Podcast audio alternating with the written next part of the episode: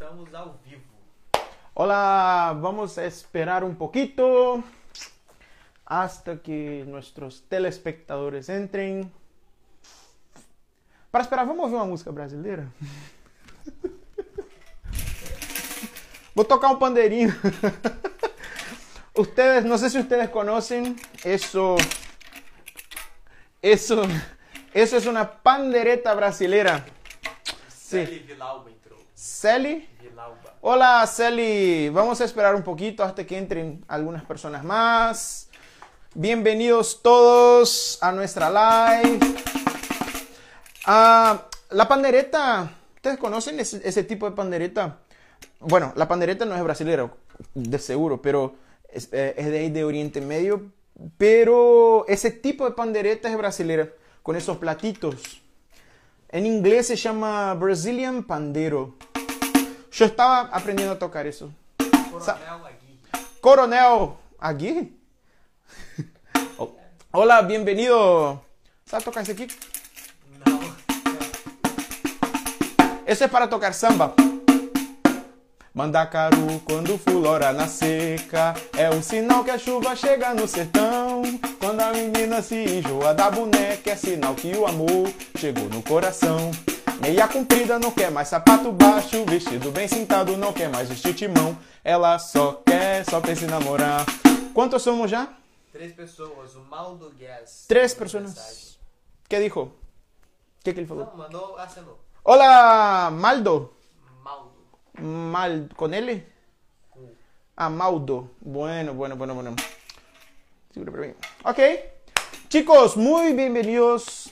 Ah, me dijeron que no se dice tanto muy bienvenidos, que se, que se usa más solo bienvenidos. Así que decime si, si es verdad eso, porque yo siempre dije muy bienvenidos y me han dicho que no, que no se dice mucho en español. Así que decime, corregime. Bienvenidos chicos a una live más. Hoy estamos en un espacio un poquito diferente. Ese es nuestro estudio. Cuatro ya, somos cuatro. Bueno, somos cinco ya. Bienvenidos todos. Muy, muy bienvenidos.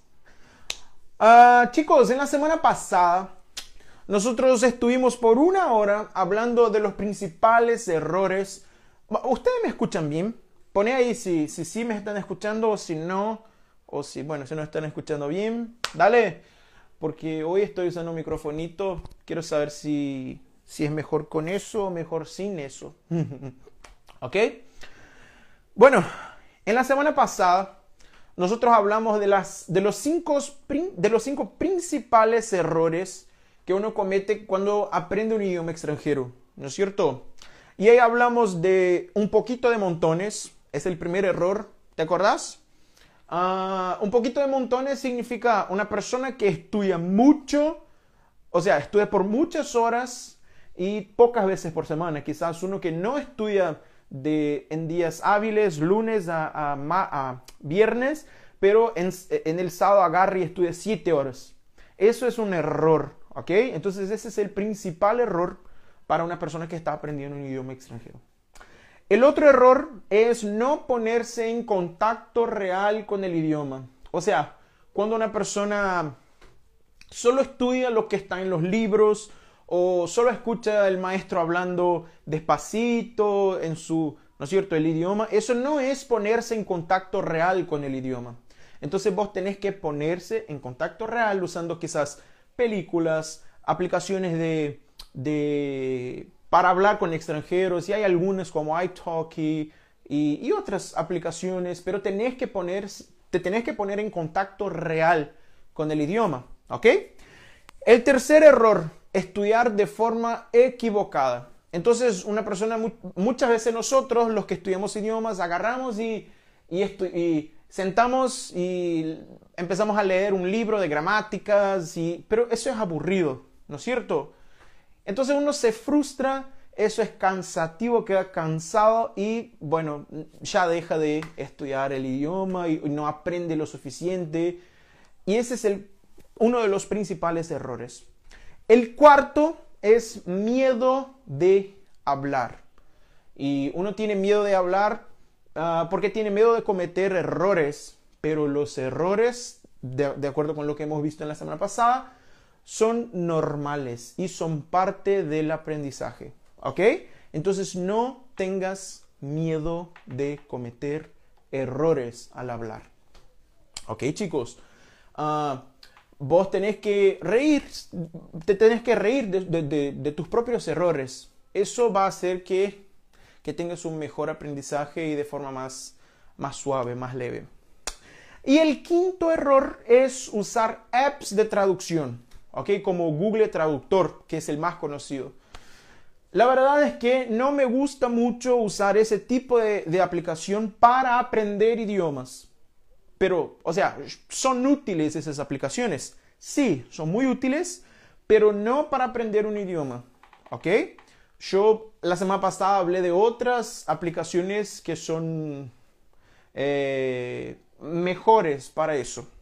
Bueno, entonces esos son los principales errores, los cinco principales errores que uno comete al aprender un idioma. Pero hoy vamos a hablar de algunos hacks, algunos atajos para que aprendas idiomas, ¿ok? Ya empezamos hablando de entrenar las cuatro habilidades. ¿Cuáles son las cuatro habilidades? De eso también hablamos en la semana pasada. La primera es la habilidad de escuchar, de entender lo que las personas hablan, ¿no es cierto? Esa es la primera habilidad. La segunda es la habilidad de hablar, ¿ok? De poder hablar con fluidez el idioma. La tercera, la habilidad de leer cosas escritas en el idioma. Y la cuarta es la habilidad de escribir. Y para ahorrar tiempo, yo dije la semana pasada que recomiendo que, que te enfoques en lo que es más importante.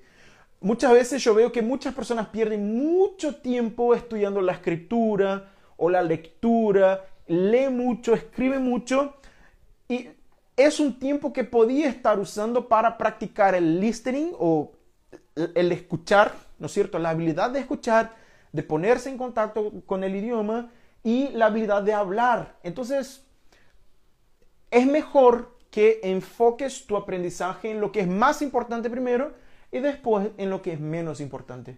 Entonces, escuchar, entender lo que las personas te están hablando en, tu, en la lengua que, que, quieres aprender y hablar, eso es lo más importante. Si haces eso de primero y después estudiar, estudias la escritura y la lectura, bueno, esa es la orden correcta, ¿no es cierto? Los niños, ellos no aprenden primero a leer y después escribir y después hablar. No, ellos siguen un orden.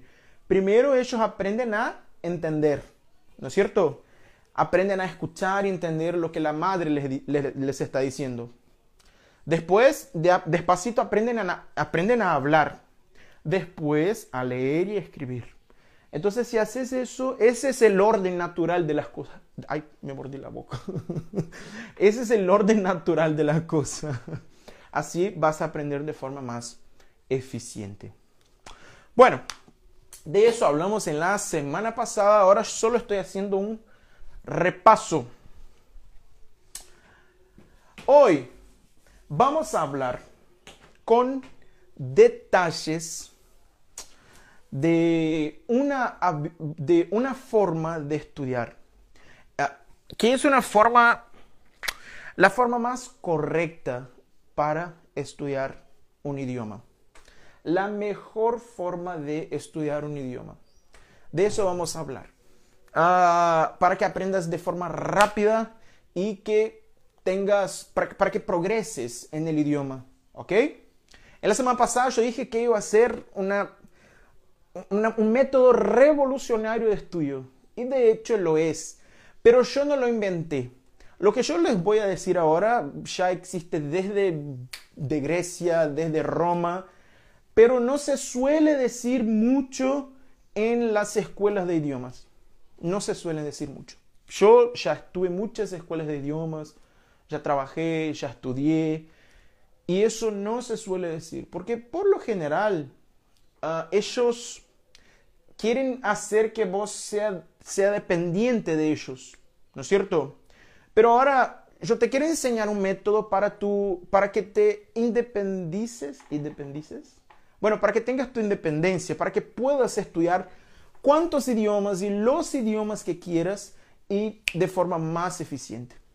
La primera cosa que tenés que pensar, la primera cosa que tenés que pensar es en tu cerebro.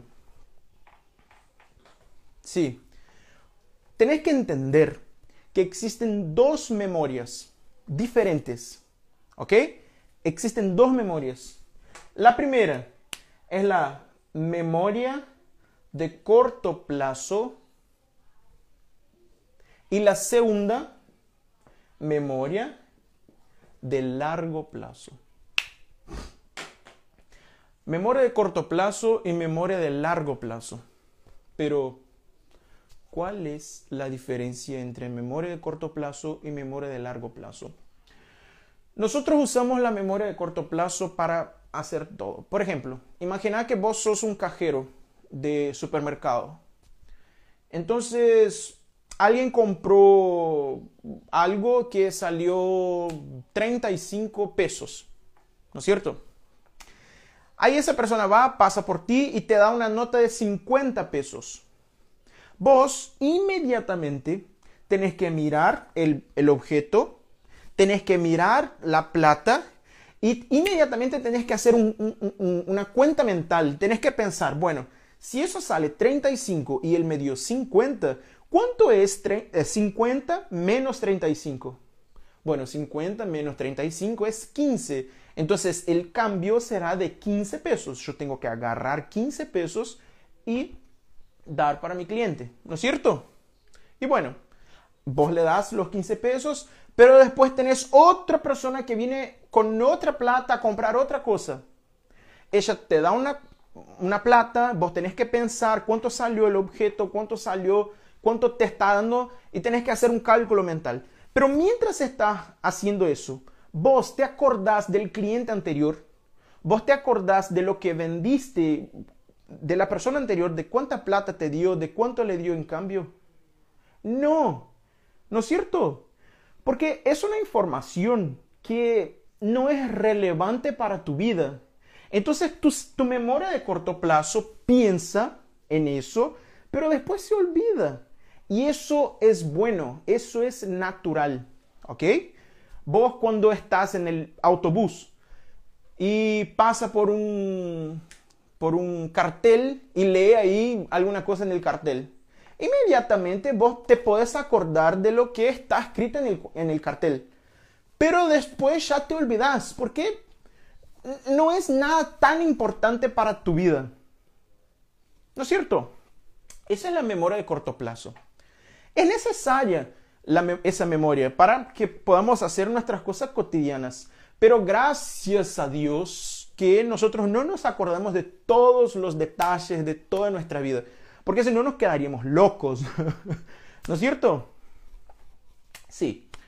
Pero ahora te hago una pregunta. ¿cuál es el nombre de tu mamá? Inmediatamente vino el nombre de tu mamá en tu cabeza, ¿no es cierto? ¿Cuál es tu teléfono, el, número de tu teléfono móvil? ¿No es cierto que inmediatamente vino el número de tu teléfono en tu cabeza? Y sí, porque esas informaciones no están en tu memoria de corto plazo. Esas informaciones están en tu memoria de largo plazo. ¿No es cierto? Porque son informaciones importantes para tu vida. Vos te tenés que acordar y no es difícil para vos cuando estás, qué sé yo, que alguien te pregunta, ¿cuál es tu número de teléfono?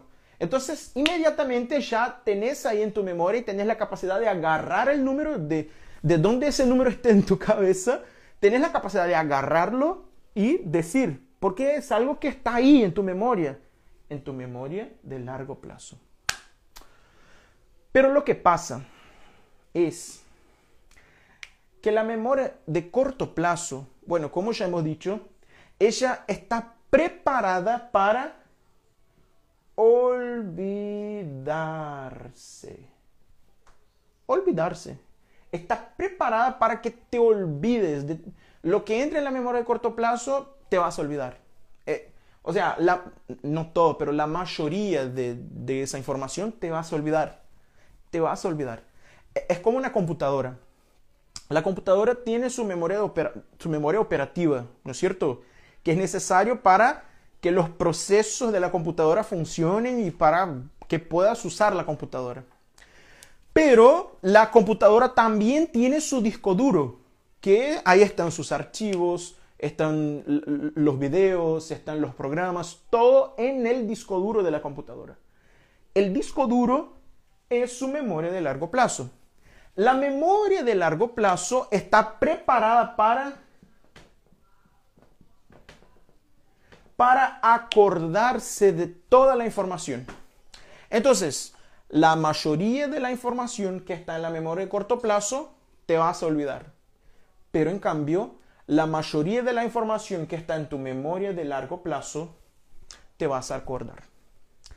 Bueno, ahora ya hemos entendido cuál es la diferencia entre memoria de corto plazo y memoria de largo plazo, ¿no es cierto? Cuando uno estudia un idioma o aprende una nueva palabra, ¿hacia dónde va esa nueva palabra? ¿Hacia la memoria de corto plazo o hacia la memoria de largo plazo? ¿Qué les parece? ¿Hacia dónde va, Gustavo? Memória em português, memória de, de curto prazo ou memória de longo prazo? Repete a pergunta. Quando você estuda um idioma, aprende uma nova palavra, aprende um vocabulário, para onde que isso vai? Para a memória de curto prazo ou para a memória de, de longo prazo? Deveria ir para longo prazo, mas eu acho que deve ir para curto prazo, né? Vai para o curto prazo. Quando vos recién aprendiste una nueva palabra, cuando recién leíste una regla gramatical, esa información va hacia tu memoria de corto plazo. ¿Ok? Pero la memoria de corto plazo fue hecha para olvidarse. Entonces, ¿cuál es la meta de una persona que estudia un idioma? La gran meta es sacar la información que está en la memoria de corto plazo y traer esa información para la memoria de largo plazo. ¿Ok? Ese es, la, ese es el reto de una persona que está aprendiendo un idioma.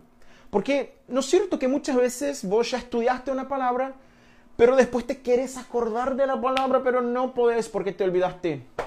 Y sí, ojalá que nosotros pudiéramos estudiar una palabra y esa memoria ya de inmediato, de forma automática, que eso fuera la memoria de largo plazo. No es así. Desgraciadamente. ¿Cuántas personas, Gustavo, somos? Seis personas. Ok, ok.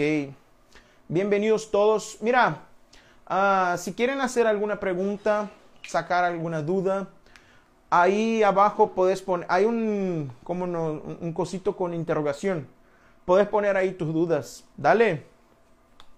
E também, Gustavo, é, naquela caixinha que eu coloquei, tem mais perguntas lá. Depois você pega no seu, ok? Me, me dá. Bueno, hay una historia que mi, mi bisabuelo contaba antes de que se muriera.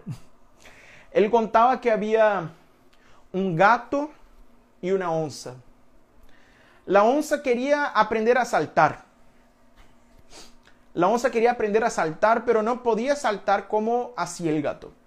Entonces la onza fue y habló al gato, gato, yo quiero aprender a saltar como vos. Quiero dar todos los saltos que das. Entonces el gato dijo, bueno, es muy fácil. Y le enseñó, pasó como unos meses enseñándole a la onza cómo saltar. Y le enseñó a saltar hacia adelante, le enseñó a saltar hacia arriba, hacia abajo, hacia un lado, hacia otro. Entonces el gato hizo un curso para la onza de cómo saltar. Entonces la onza, creyéndose la, la muy experta en saltos, fue a agarrar el gato para comer el gato. ¿Qué hizo el gato? el gato dio un salto hacia atrás. Y la onza le dijo, pero gato, vos no me enseñaste ese salto. Y el gato dijo, bueno, si, yo te hubiera enseñado ese salto, vos me hubieras comido. Mucha gente usa esa historia, esa es una historia muy antigua, no sé si, si ustedes la conocen, pero mi bisabuelo, mi bisabuelo contaba. Entonces es un dicho en Brasil, ah, el dicho es pulo, pulo do gato, pulo do gato, que significa el salto del gato. Pulo do gato es como una, ¿qué significa pulo do gato? Eh, la información principal, la información, ese es el pulo do gato, o sea, la información más importante para que sepas de una cosa, el pulo do gato, ¿ok? Básicamente es eso. Uh, es un secreto, el secreto más importante, el pulo do gato, ¿ok? Bueno, eso es lo que yo te quiero enseñar. Yo te quiero enseñar el pulo do gato. Voy a dibujar un gatito aquí para que te acuerdes. Quedó horrible mi gato, pero bueno. Ese gato te va a acordar que lo que yo voy a hablar ahora es el pulo do gato. es la información más importante, es el secreto más importante para que aprendas el idioma. Bueno, ya hemos hablado de la memoria de corto plazo, hemos hablado de la memoria de largo plazo. Y también hemos visto que el reto principal, la meta principal de una persona que está aprendiendo un idioma es sacar la información de la memoria de corto plazo y poner esa información en la memoria de largo plazo, ¿no es cierto? Yo voy a hacer un gráfico aquí. Ahí. Mira, ese gráfico, aquí es la cantidad de información que aprendes cuando estudias. Y aquí es el tiempo que pasa ¿Ok?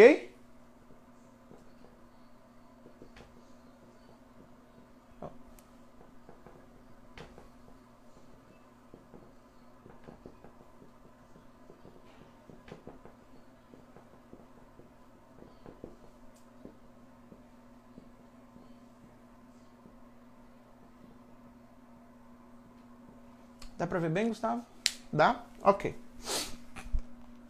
Cuando recién estudiaste una cosa, recién estudiaste, ¿cuántos por ciento de esa información tenés en tu cabeza?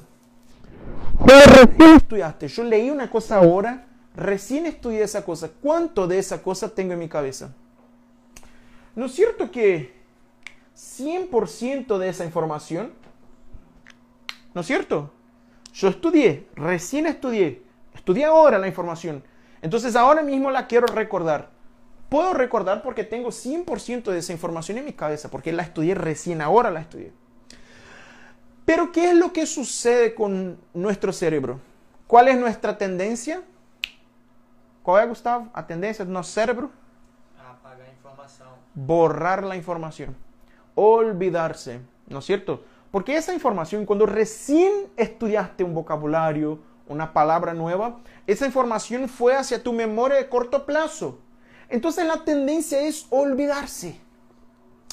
Y existen algunas maneras de sacar esa información de la memoria de corto plazo y meterla en la memoria de largo plazo. Una de esas maneras es de forma traumática. Sí. ¿Ya ha pasado algo muy feo en tu vida? Por ejemplo, ya has vivido un, atraco o un accidente, algo muy feo.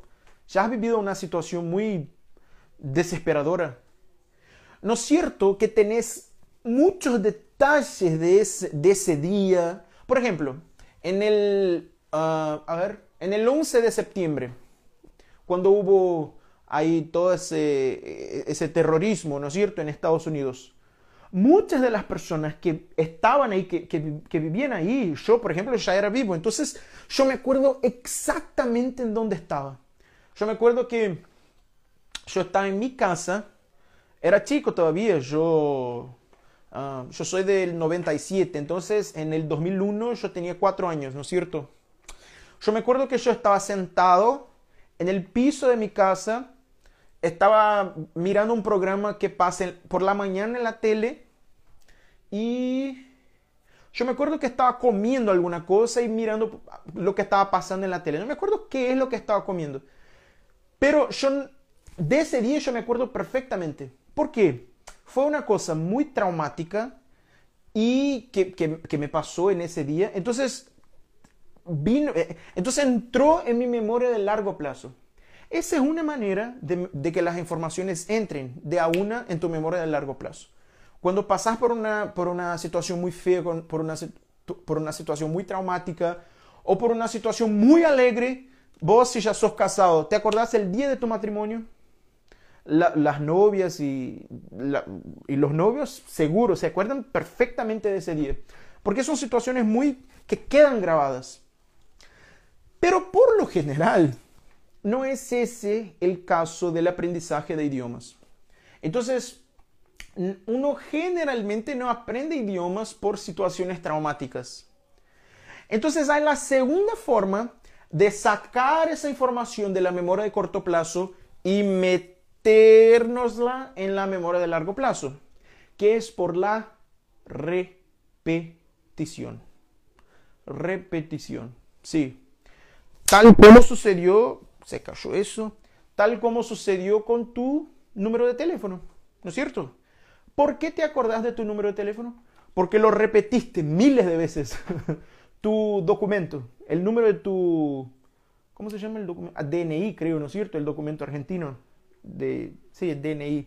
¿Por qué te acordás el número? Porque lo repetiste miles de veces. Y bueno, mira, cuando recién aprendiste una información nueva, una palabra nueva, una regla nueva, recién aprendiste, tenés 100% de eso en tu memoria, ¿no es cierto? Pero con el paso del tiempo, un día después, ya te olvidaste una gran parte de lo que aprendiste. Pasado un día más, te olvidaste todavía más un día más te olvidaste todavía más y te vas olvidando hasta que esa información ya no queda más grabada en tu cabeza. Ya todo lo que estudiaste en el primer día fue al cohete porque ya te olvidaste de todo. ¿Ok? Pero, ¿qué hay si al otro día, por ejemplo, en el 10 segundo, vos haces un repaso de lo que estudiaste en el día anterior. Si haces un repaso, ¿qué es lo que va a suceder? Bueno, imagina que aquí vos perdiste quizás 70% de esa información y te acordás de 30% de la información. Vos vas a repasar los 30% que tenías en tu cabeza y vas también a repasar los 70% que perdiste. ¿No es cierto? Y bueno, los científicos han identificado que cuando haces un repaso te olvidas menos. Entonces aquí si en un día perdiste 70%, cuando haces un repaso, ahora perdiste solo de un día al otro, perdiste quizás 50%. Aquí.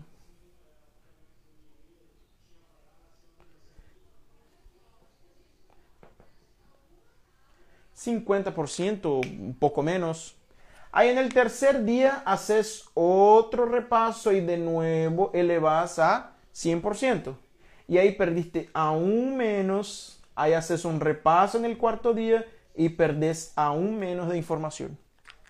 Va a llegar el día en que no perdés nada de información. O sea, vos lograste allanar esa curva para que no pierdas nada de información. Eso se llama repetición espaciada. Repetición espaciada. Cuando estudias cosas, cuando repasas las cosas que ya estudiaste. Y eso es el salto del gato para que aprendas un idioma. Cuando estudias de la forma correcta. Cuando haces repasos. No, o sea, cuando, si, vos estudias, qué sé yo, una, un vocabulario hoy y mañana estudias otro vocabulario y, te y nunca más volvés a mirar o a estudiar el vocabulario anterior, te vas a olvidar. Y es la repetición que hace que esas palabras salgan de, tu memoria de corto plazo y entren en tu memoria de largo plazo. Yo, por ejemplo, estoy hablando en español, ¿no es cierto?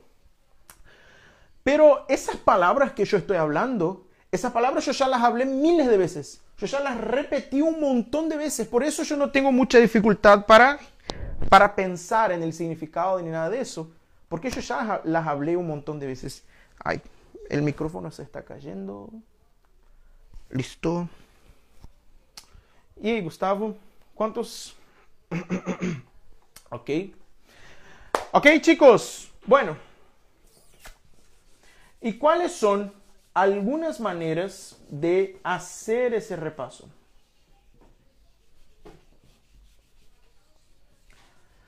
La principal, la principal manera de hacer un repaso es tener una baraja de flashcards.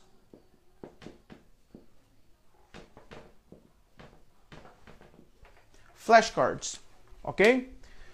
Los flashcards pueden ser, flashcards son tarjetas de memorización, que pueden ser, por ejemplo, ah, un pedacito de papel que en un lado de ese papel vos escribís ah, una palabra en, en, el idioma que querés aprender, por ejemplo, en portugués, qué sé yo, la palabra libro.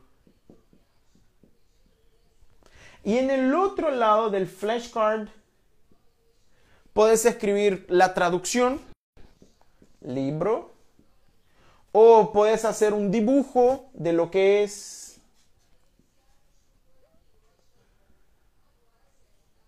¿Ok? Puedes hacer un dibujo o puedes escribir una frase con, con esa palabra. Por ejemplo, a ver, eu tenho muitos livros. Esos son flashcards.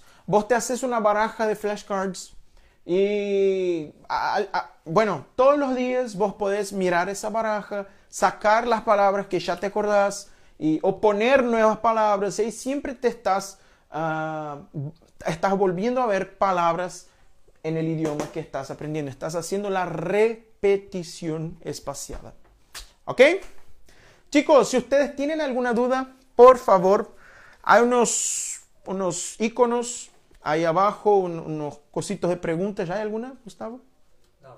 ¿No? Mas vou mandar no chat también. É, ou também aí en el, en el chat, ok? As perguntas que o pessoal fez lá na caixinha. Aqui tem duas. Hum. Uma do Luciano. Luciano, bienvenido Luciano. Perguntando que es nossa. ¿Qué es nossa? Mira, Luciano. Nossa significa. Así se escribe. Mira. Ay.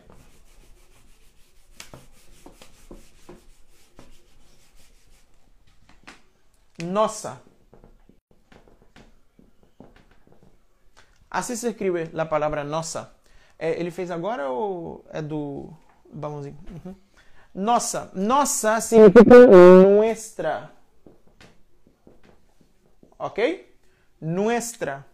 Entonces yo, yo puedo decir, por ejemplo, uh, nossa. Ah, esta planta é nossa. Que esta planta es nuestra. ¿Ok? Entonces esa es la traducción de la palabra nossa, significa nuestra. Pero en portugués nosotros siempre, bueno, los brasileños por lo general siempre dicen nossa, como una expresión de sorpresa. Nossa, nossa. Eso viene de Nossa Senhora Aparecida, ¿ok? Nossa Senhora Aparecida, que es una santa católica. Entonces, los católicos cuando querían expresar una sorpresa decían, Nossa Señora Aparecida. Nossa Señora Aparecida. Es como muchos hispanohablantes dicen, Madre de Dios o Madre mía. ¿No es cierto? La Virgen de no sé qué. Entonces, en portugués ellos solían decir, Nossa Señora Aparecida. Y por eso quedó solo Nossa. Entonces, como una expresión de sorpresa. Nossa. ¡Wow! La Virgen. Algo así. Entonces, nosa es una expresión de sorpresa. ¿Ok? Y ustedes, los que están mirando la live, si quieren hacer alguna pregunta aquí abajo, por favor, no sean tímidos. Puedan hacer las preguntas que ustedes quieran. Bueno, sobre portugués, ¿no es cierto? Porque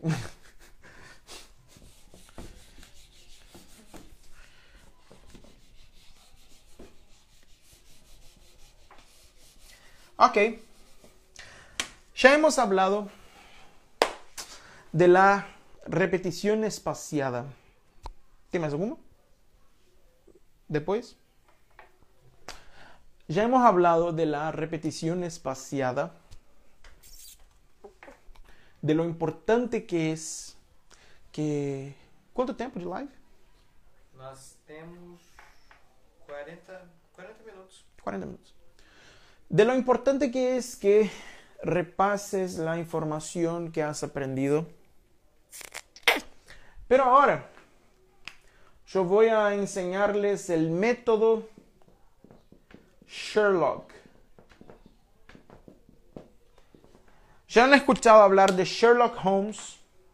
A mí me encanta Sherlock Holmes. Yo tengo aquí una colección de los libros de Sherlock Holmes todos los libros de, de Conan Doyle me encantan. ¿Da Sherlock Holmes. Me gusta mucho Sherlock Holmes. Y Sherlock Holmes ustedes conocen, ¿no es cierto? Es un detective. Y él tenía memoria fotográfica, ¿no es cierto? Porque él miraba una cosa y ya sacaba este y, podía solucionar un crimen solo haciendo conexiones mentales. Hoy nosotros vamos a aprender a cómo usar el método Sherlock Holmes. Bueno, ese método, el nombre del método es método Lochi. ¿Ok? Y también algunas personas suelen llamarlo de... Ah,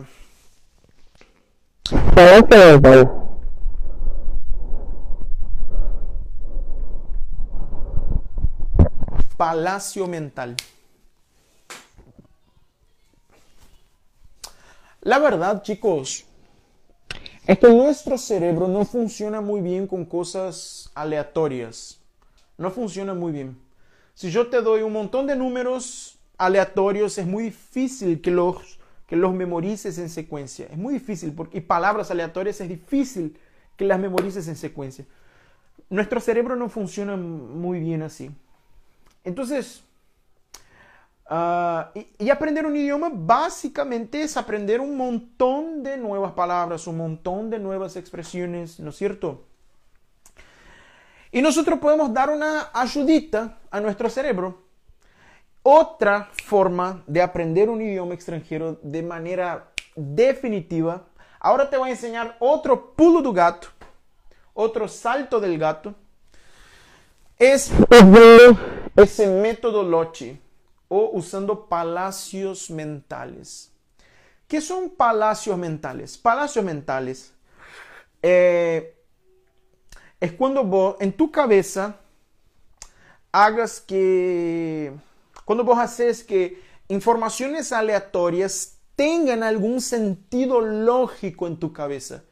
Cuando vos agarras un montón de palabras diferentes y haces que esas palabras tengan un sentido lógico, es un, e, ese método Loche ya es conocido ya hace muchos años, ya hace muchos siglos, y mucha gente ha usado a lo largo de la historia para aprender nuevos idiomas y, e, y aprender todo lo que sea. Vos podés usar para aprender todo lo que vos quieras. ¿Ok?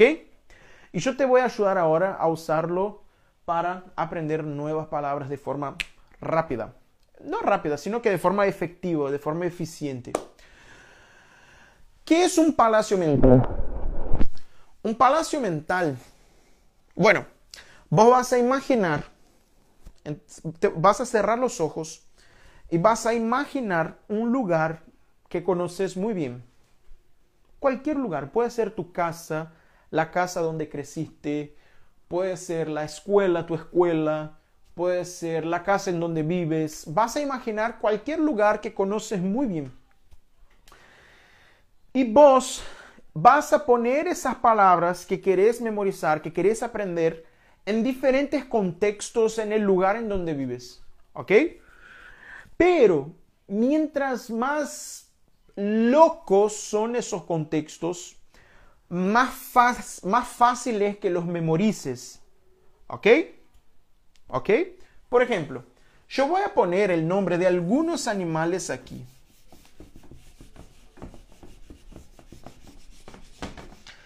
Voy a poner el nombre de algunos animales aquí en la, en la pizarra. Animales en portugués. El primer animal, arara. A ver, repetí. Arara. Arara. Arara. Gustavo, repetí. Arara. Arara. El segundo, boi. Boi. ¿Ok?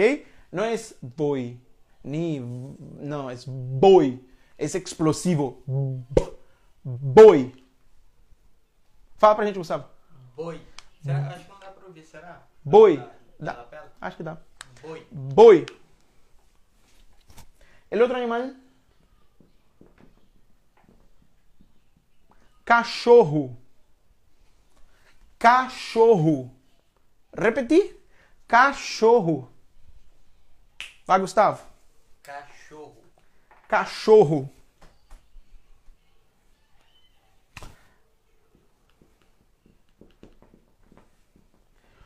Coelho. Coelho. Coelho. Gustavo? Coelho.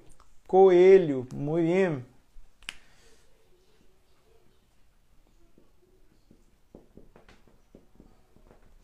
Macaco.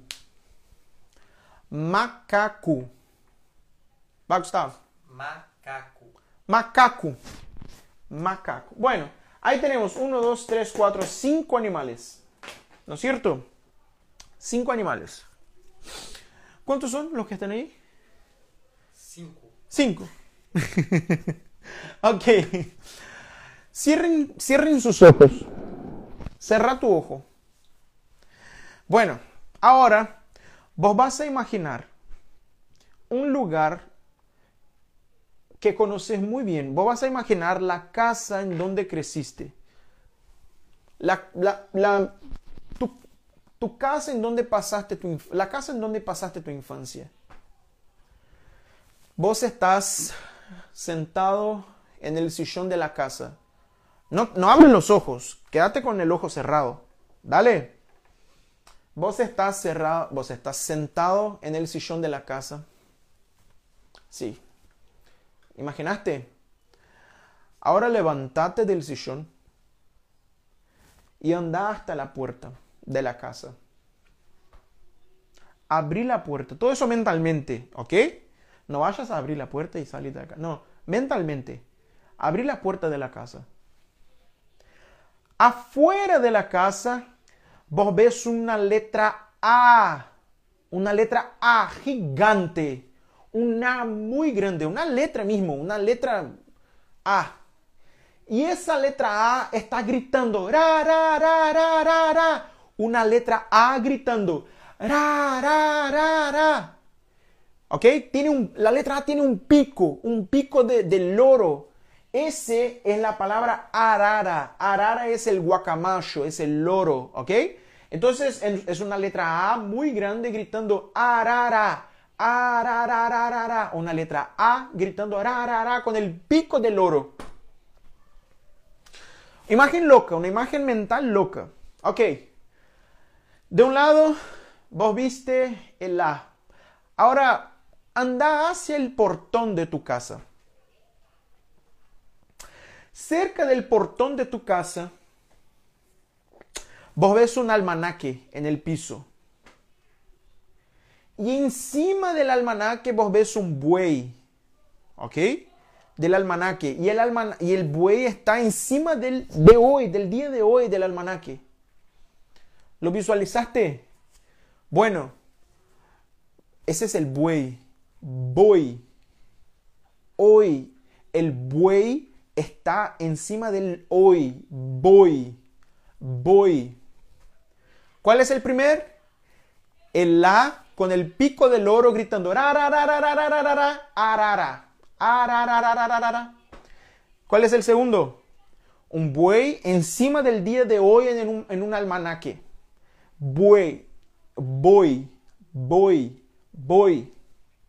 Bueno, él está cerca del portón de tu casa. Ahora abrí el portón. Abrí el portón. Y mira hacia abajo que hay una caja. Adentro de esa caja hay un cachorro de perro. Un cachorro de perro gritando. ¡Au, au, au, au! Un cachorrito de perro. Bueno, en portugués la palabra cachorro es perro. ¿Ok? Perro. Cachorro, perro. Bueno, entonces cerca de, de, la puerta de tu casa viste una con un pico de loro gritando arara que es el guacamayo o el loro. Después, cerca del portón, viste un almanaque con un buey encima del almanaque, e, encima del día de hoy. Entonces es el buey en portugués. Ahí abriste el portón, abajo miraste y hay una caja. Adentro de la caja hay un cachorrito de perro. Cachorro de perro. Cachorro es perro en portugués. Bueno, vos dejaste la caja ahí y empezaste a caminar por la calle. Empezaste a caminar. Ahí vos mirás en el portón de tu, de tu vecina. ¿No es cierto? En el portón de tu vecina. Vos ves un conejo con un cuello muy grande, parecido a una jirafa. Cuello cuello del conejo, un conejo con un cuello muy grande así, que se parece a una jirafa. Un conejo con un cuello, coelho, coelho, ¿ok? Coelho es conejo en portugués. Coelho, coelho. Bueno, vamos a hacer un repaso. Cerca de tu puerta, ¿qué había? Una con un pico de loro gritando ra, ra, ra. Una arara. Después, cerca de tu portón, ¿qué es lo que había? Un almanaque con un buey arriba, ¿no es cierto? El buey estaba en el día de hoy del almanaque. Voy, voy. Después miraste hacia el piso y que había una caja con un cachorro de perro. Cachorro, cachorro. Después, cerca del portón de tu vecina, ¿qué es lo que había? Un conejo con un cuello muy grande. Un cuello. Cuel, coelho, coelho. Y después, vos caminaste un poquito más en tu calle y ahí adelante vos viste una olla y adentro de la olla había un montón de monos. Porque Mira, yo quiero hablar una cosa. Muchos argentinos me hinchan la paciencia con eso de sopa de macaco. Acá nosotros no comemos sopa de macaco. No se come sopa de macaco en Brasil, ¿ok? Un loco habrá puesto un mono adentro y hecho una sopa de, mono, pero nosotros no comemos esa porquería. Yo vi, no una porquería, a mí me encantan los monos, pero no para comer, pobrecitos los monos. Pero bueno, eso es un meme de Argentina, si, vos no conoces, es un meme ahí en Argentina y me hincha el- ¿Sabes lo que me hincha? Bueno, ahí viste una, un- un- una olla con un mono adentro de esa olla y alguien gritó, sopa de macaco, sopa de macaco, sopa de macaco. Hay una música, sopa de macaco, sopa, sopa de macaco. Un mono adentro de una sopa. Bueno, yo voy a borrar esas palabras.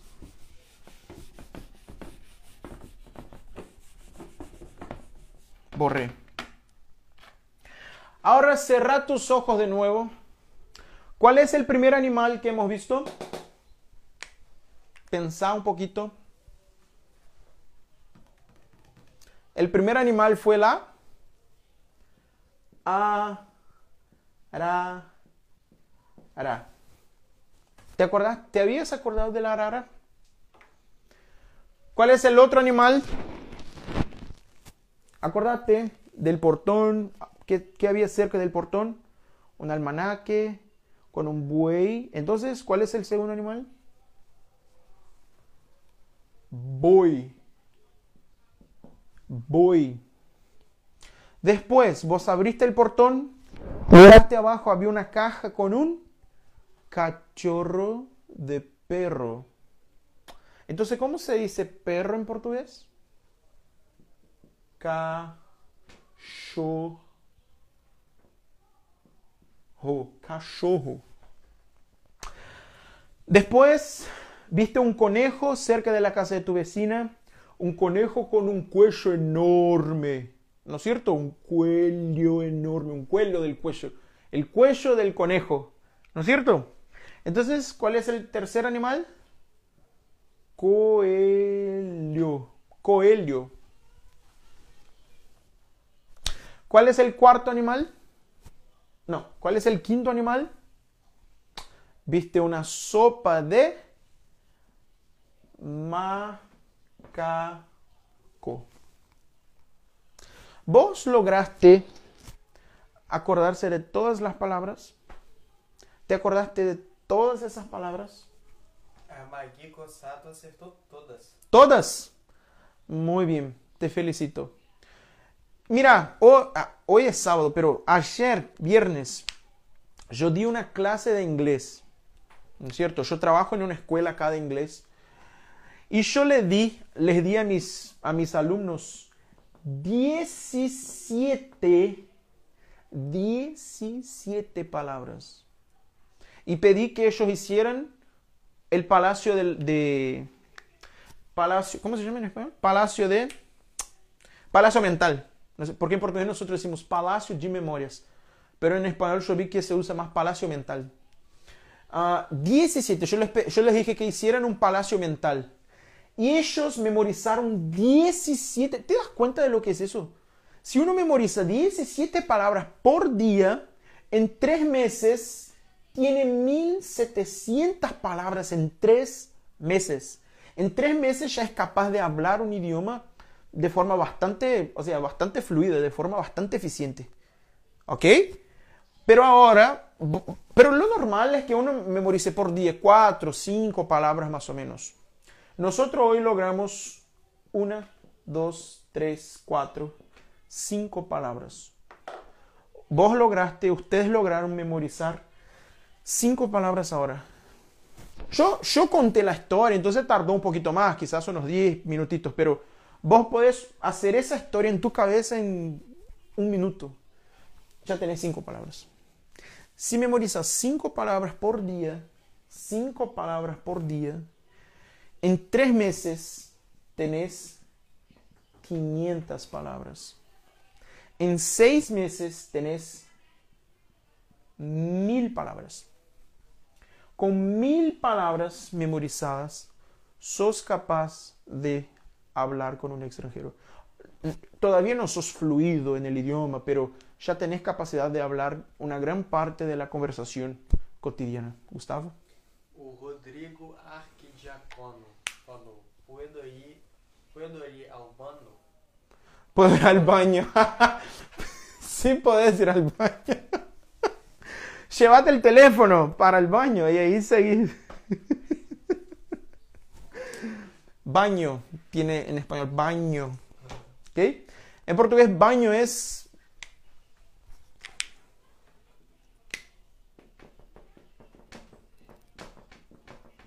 Banheiro. ¿Ok? En español, baño. En portugués, banheiro. Banheiro, banheiro. ¿Cuánto tiempo falta? Três minutos. ¿Tres? Ok. Bueno, chicos, hoy yo les enseñé el salto del gato. ¿Cuál, cuál es la pregunta? Otra pregunta da. A Lauti Soares.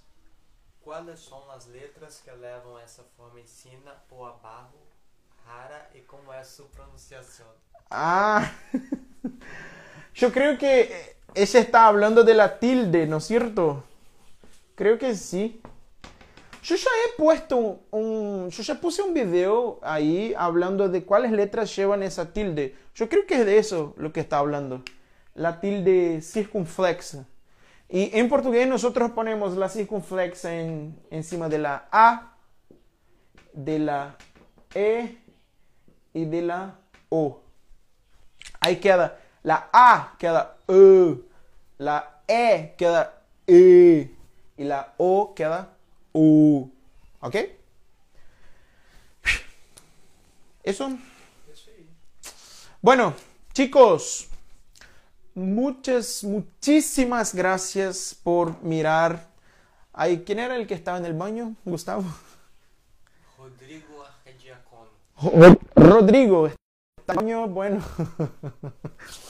Chicos, muchas gracias por mirar. Espero que les hayan gustado esa, de esa live. Ah, hoy vimos las formas que los políglotas usan para aprender sus idiomas. Todas las informaciones y todos los tips que hemos pasado aquí, por favor, usen en, el aprendizaje de, de tu portugués o de tu inglés o del idioma que quieras. Decime después ahí, mandame un mensaje en privado si qué es lo que podemos mejorar para hacer mejor todavía para las próximas lives. Si te gustó, si fue muy buena, si fue muy mala, si fue más o menos, qué es lo que podemos mejorar. Y chicos, muchas gracias por todo. Nos vemos en la próxima live y en los próximos videos. No te olvides de, de, de ver todos los videos porque así vas a A Magui Cossato acabou de ver uma pergunta. Haces estos vivos seguido? Sí, todas las semanas.